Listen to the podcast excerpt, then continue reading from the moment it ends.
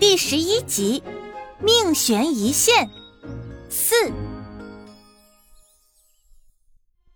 青蛇双目放光的看着小虫，说：“呵呵，光看长相可没用，你得靠近点儿，我必须闻到你的味道才能分辨出来。”小虫紧紧的贴在玻璃上。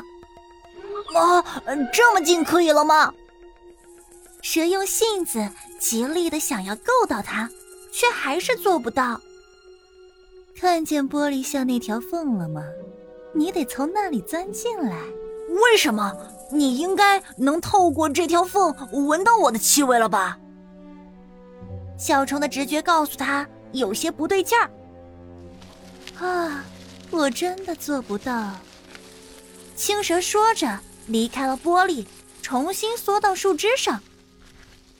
你如果不愿意配合，就别怪我帮不了你了。蛇的头已经钻进树叶中，嗯，别别别，我钻进来就是了。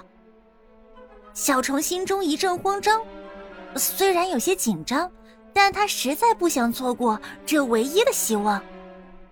青蛇侧眼看着小虫，它是一条人工饲养大的小蛇。除了干面包虫和一些碎肉之外，他还从来没吃过一只活物。此时，他心里雀跃着，他知道这个鲜活的小东西准要把自己送到他嘴边来了。他早就闻到小虫那鲜嫩多汁的味道，他多么渴望将它一口塞进嘴里，品尝它的鲜美。但他一点不露声色。仍然冷冷的看着小虫，小虫小心翼翼的把头先挤进玻璃缝中。这样可以了吗？算了吧。青蛇又转头，佯装要离开。哎，你别走，我就进来了。一家人团聚的强烈渴望完全遮蔽了小虫的直觉。他用一对一对的小爪子抓住木箱的边缘。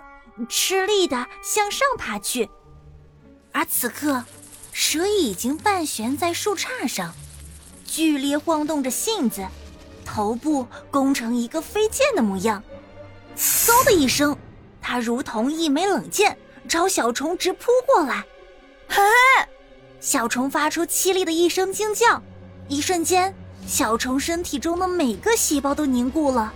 只感到一个巨大的力气把他拽了过去。死了吗？我是不是死了？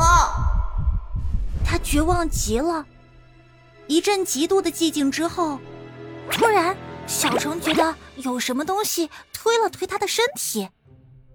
他把意识重新放回身体中，慢慢睁开眼睛。他发现自己还活着。只是一个巨大的、有好多条腿和好多只眼睛的长毛怪物，正站在他的身旁。